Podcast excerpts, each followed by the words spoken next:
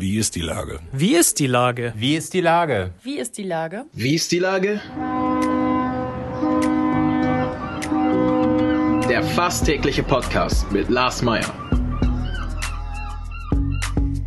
Wie ist die Lage? Unser fast täglicher Podcast als Kooperation mit der Mopo und der Gute-Leute-Fabrik spürt seit über einem Jahr tagesaktuellen Fragen nach. Macher, Musikerinnen, Models, Mütter und Politiker, genauso wie Schwestern, Schüler, Schlachter, Freiberufler oder Helfer, also prominente Lenker oder unbekannte Denker, kommen knapp 15 Minuten zu Wort. Die Auswahl ist rein subjektiv, aber immer spannend und überraschend.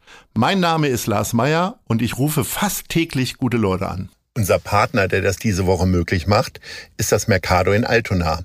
Am Sonntag, den 5.9., gibt es zwei gute Gründe, um nach Altona zu kommen.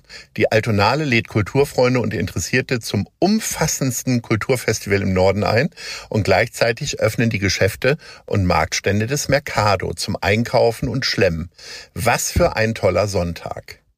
Das war Werbung. Herzlichen Dank. Heute befrage ich Reinhold Beckmann. Ahoi, Reinhold. Lars, moin, moin. Lieber Reinhold, am 10.9. machst du nichts weniger als einen Weltretterabend. Da hast du dir aber eine ganze Menge vorgenommen. Es brennt ja an allen Ecken und Kanten. Erzähl mal im Detail, was da jetzt passieren soll. Ja, ich finde, Weltretterabend ist in eine Formulierung tiefer Bescheidenheit. Sozusagen. Ja, das ist so richtig hanseatisch. Ja, finde ich auch. Gespräche über das Anpacken und darüber, wohin die Reise geht. Ich meine, das sind Fragen, die wir uns täglich stellen im Moment. Äh, Im Grunde genommen gehen wir zurück auf das, was wir beim Nestflex seit über 20 Jahren machen. Im Grunde genommen machen wir mm, Sozialarbeit, Jugendarbeit für benachteiligte Kinder und Jugendliche in Hamburg. Nun hat ja Corona vieles ausgebremst und die Projekte sind jetzt aber wieder am Start, äh, notwendiger denn je. Und äh, jetzt ist es wichtig auch äh, zu gucken, wie können wir auch in der Gesellschaft wieder Debatten anzünden, die wichtig sind.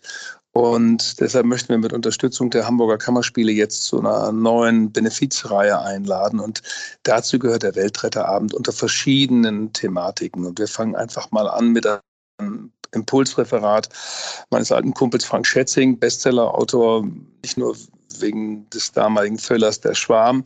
Er hat ja nun ein Sachbuch geschrieben, was, wenn wir einfach die Welt retten. Das ist ja wirklich ein sehr erfolgreiches Buch zur Klimakrise auf ganz einfache Art und Weise ähm, geschrieben und erzählt und die finale Utopie in diesem Buch spielt ja in Hamburg 2050.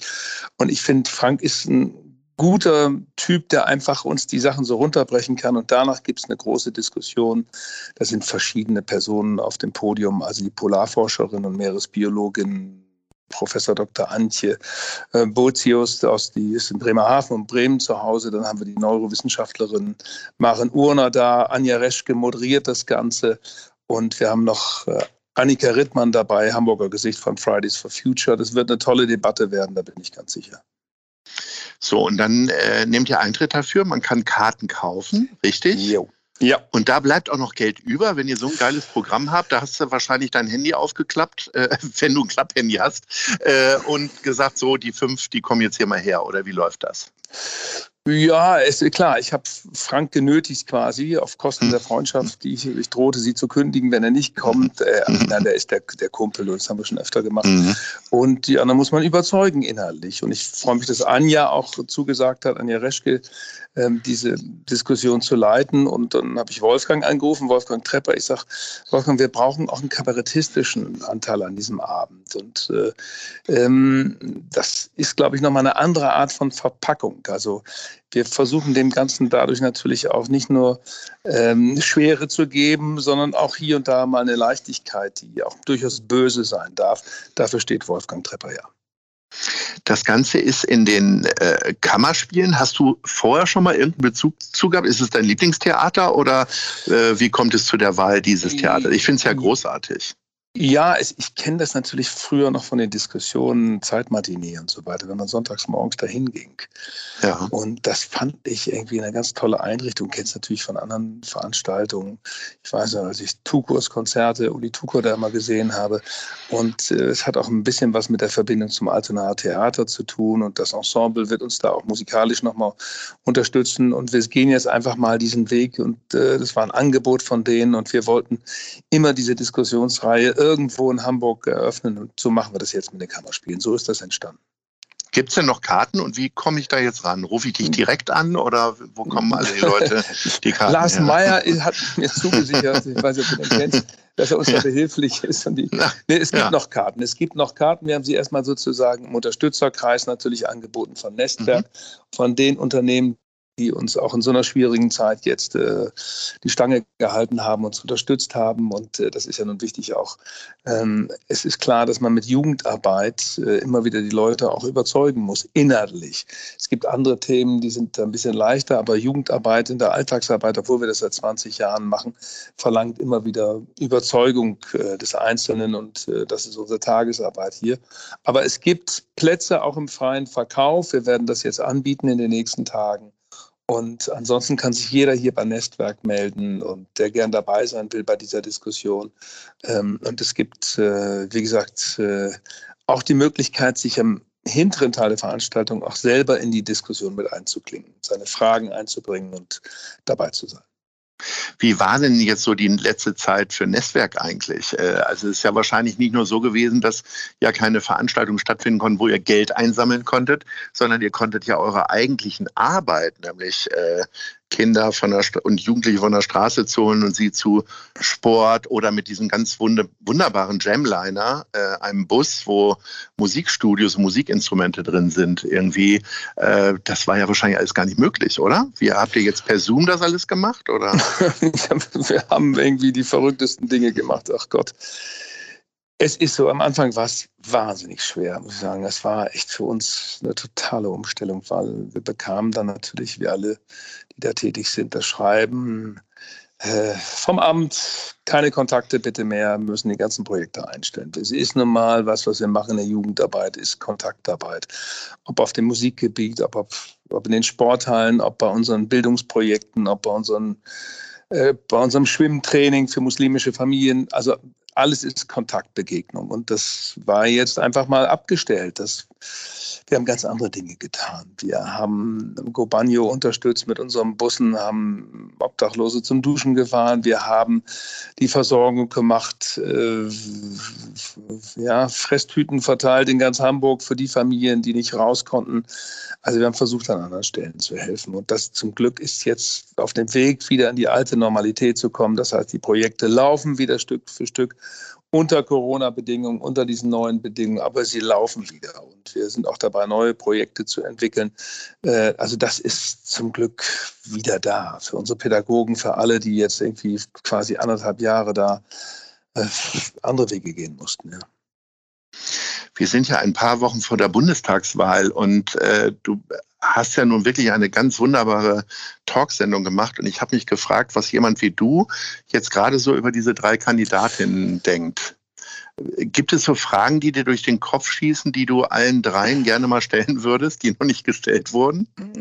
Ja, Lars, ich glaube, im Moment umgibt mich wie viele andere Menschen eine tiefe Scham für das, was die Bundesregierung da gerade macht. Ich habe bei mir ein paar afghanische Jugendliche. Du glaubst gar nicht, wie ich in den letzten Tagen und heute am Telefon hänge, weil die voller Ängste sind. Du kannst dir mhm. gar nicht vorstellen, mit, wir haben jetzt wirklich damit zu tun, dass wir unsere afghanischen Jugendlichen, ich nenne dir gleich mal ein Beispiel, irgendwie getröstet kriegen, irgendwo denen die Angst nehmen oder also, ich, Ali Reza zum Beispiel, der bei uns seit vielen Jahren ist, ähm, der hat früher für die Amerikaner übersetzt. Dann hat seine Einheit irgendwie ist aufgelöst worden und dem, in dem Moment war er verdächtig und musste das Land irgendwie auf geheime Wege verlassen und ist dann vier Monate zu Fuß unterwegs gewesen. Sein Bruder, seine Schwester, seine Eltern sind aber in Kabul und äh, Ali Reza erzählt dann, dass im Moment das weiß ja nun wiederum kaum einer, dass da auch die Talibanen natürlich äh, von Haus zu Haus gehen und gucken und sagen, wohnt hier einer, der in der afghanischen Armee gearbeitet hat und wenn es einer war, dann wird er mitgenommen.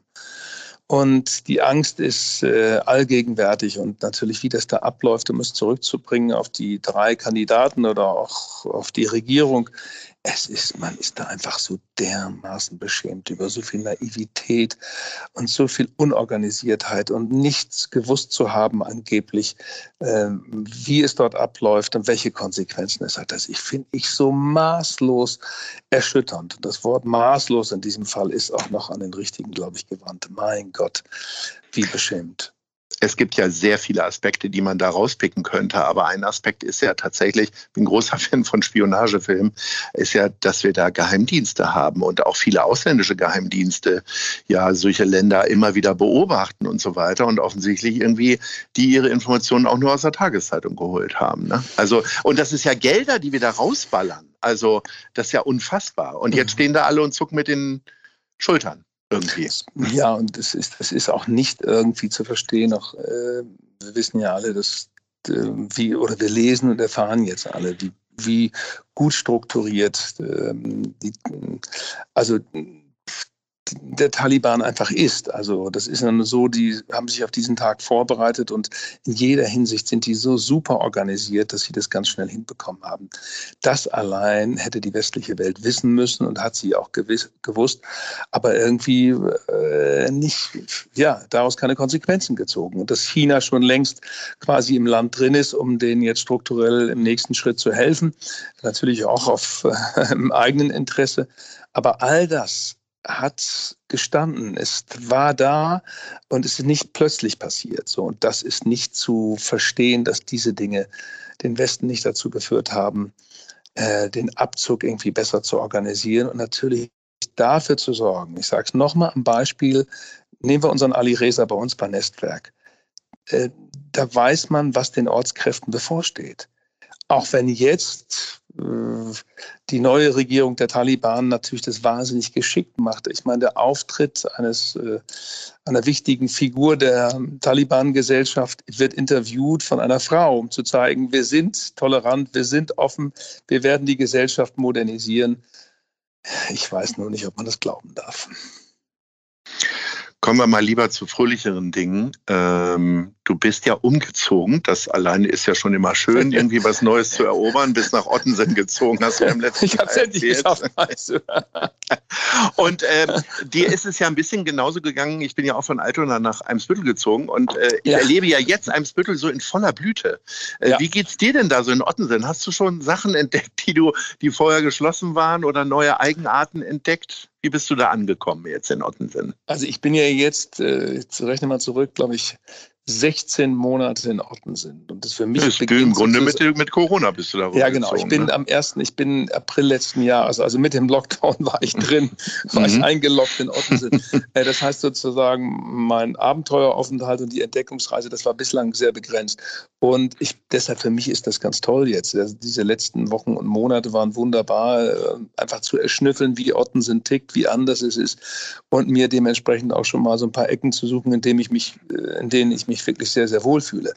Es gibt natürlich äh, die Seite an Ottensen, als wenn ich mit meinem VW Käfer durch Ottensen fahre, bin ich irgendwie, wird mir zugewunken. Ich habe so ein, dabei ist das noch nicht mal so ein richtig altes Ding, sondern so eine hellblaue Mexiko-Käfer. Das ist politisch mhm. korrekt. Ja, mhm. ich merke, dass die Leute, wenn da ein paar Yuppies mit den dicken Kisten durchfahren, da wird aber mhm. sehr genau hingeguckt. Ja, was will der hier? ja, Ottensen hat auch so eine politisch korrekte äh, moralische Seite, aber es hat wunderbare Ecken. Ähm, hier, äh, Geli Fuchs, äh, ein wunderbares Café, dort hat uns früher eine Regisseurin war unserer Talksendung, die sagt immer, das ist ein Dorf für sich. Und das stimmt, das, da ist was dran. Ottensen hat seine völlig eigene Mentalität, sein eigenes Bild und seine eigene Art auch sozusagen des Umgangs. Und das genieße ich sehr. Ich, ich sage jedem, mal, wenn die fragen, wo wohnst du denn jetzt? Ja, ich bin umgezogen. Ich lebe nicht mehr in Hamburg. Pause, Pause, Pause. Was, du hast Hamburg verlassen? Pause, Pause. Ja, ich bin nach Ottensen gezogen. Lacher. Weil Ottensen natürlich äh, wirklich total anders tickt. Ja. Und dann für mich eine Entdeckung natürlich ein bisschen Rennradfahren mit den Kumpels den Weg nach Westen raus. Also das ist ja etwas. Da muss aber schnell rauskommen, weil ich finde ja in der Schanze und in Ottensen wird ja Fahrradfahren und die Regeln dafür doch sehr frei ausgelegt. Ne? ja, ich finde, das ist wie Formel 1 Rennen. Ich finde, du musst ja. hellwach sein. Das sind Positionskämpfe. Ja. Radfahren in Ottensen ist wie Formel 1 Rund, Formel 1 Rennen Runde 1. Ist eine Runde 1 oder Monaco durchgeht. Ja, genau. Das harte Positionskämpfe. Gibt es hier noch eine Lücke vor der Ampel und so? Ja, ja. ja. Muss dazu sagen, dass ich aber jetzt meine erste von der Hamburger Polizei, ich habe, mein, ich habe einen Punkt bekommen als Radfahrer. Oh, nicht du schnell gewesen? Nein, ich habe eine rote Ampel überfahren, eine Fußgängerampel. Völlig. Oh. Äh, ja, was ist, oh, ich muss hier gestehen, das darf, darf ich in mhm. deinem Podcast jetzt ja machen. Ja, klar. Wirklich eine überflüssige Fußgängerampel. Ich habe nichts Schlimmes getan, aber ich habe nicht gesehen, dass hinter der Ampel tatsächlich äh, zwei Beamten waren. Und die haben sich natürlich kaputt gelacht. Eine Freude. Und wollen die dann Autogramm gleich oder äh, ne, sie, nur ja, den Punkt haben für dich? Es gab an dem, ja, es gab beides in dem Fall. Es gab den Punkt, es gab 60 Euro und dann durfte ich auch nochmal unterschreiben. Ja, das ist so. ähm, äh, aber ich fahre leidenschaftlich gern Rad. Das ist die einzige äh, Form, in dieser Stadt noch zurechtzukommen. Ich meine, das aber bei Ottensen äh, denke ich ja sofort an ein Lastenfahrrad. Hast du sowas schon? Nee, aber ich sehe, ich, ich weiß, was du meinst. Aber nee, das, das, äh, das, damit werde ich auch nicht kommen. Bitte, ja, bitte okay.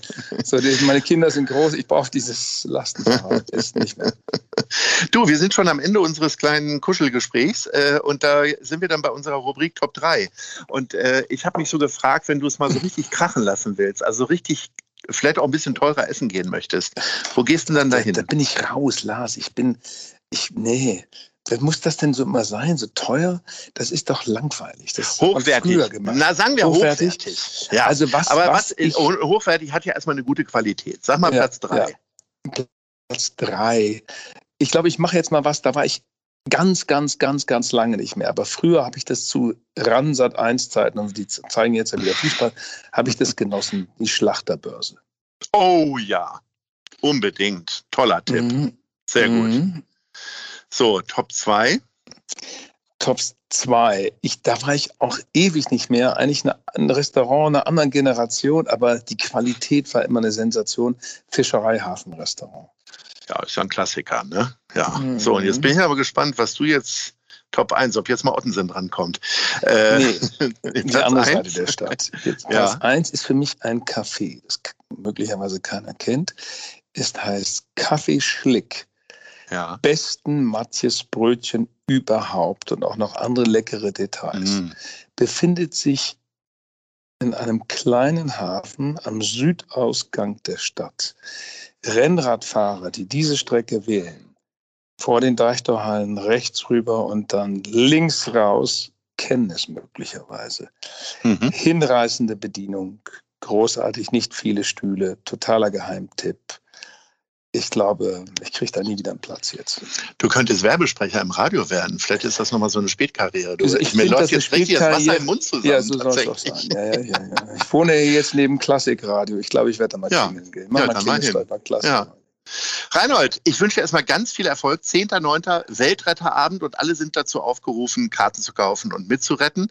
Herzlichen Dank für dein Engagement, auch hier in der Stadt. Äh, äh, das ist wirklich großartig, was du da machst, kann man ja auch mal sagen.